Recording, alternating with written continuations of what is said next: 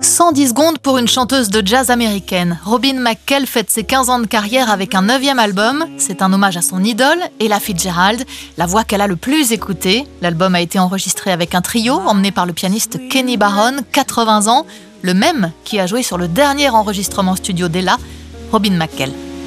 Embrace me, irreplaceable.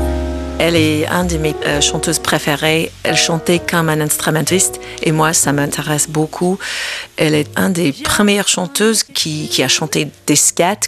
Les scats, c'est euh, quand vous, vous, chantez sans parole, sans, euh, sans parole, mais comme on imite les saxophones ou le piano ou un, un, un cuivre. Bring out the gypsy in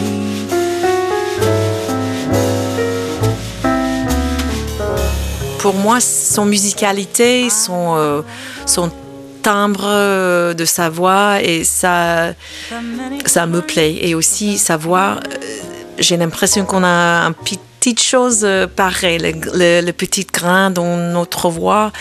Donc c'est pour ça aussi, elle, elle, chante très rythmique.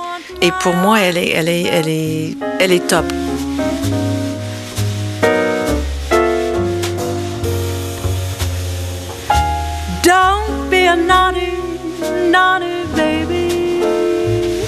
Je savais tout le temps que j'étais, je vais être une chanteuse du comédie musicale ou l'opéra parce que j'ai fait mes études en, en opéra et enfin j'ai choisi le jazz.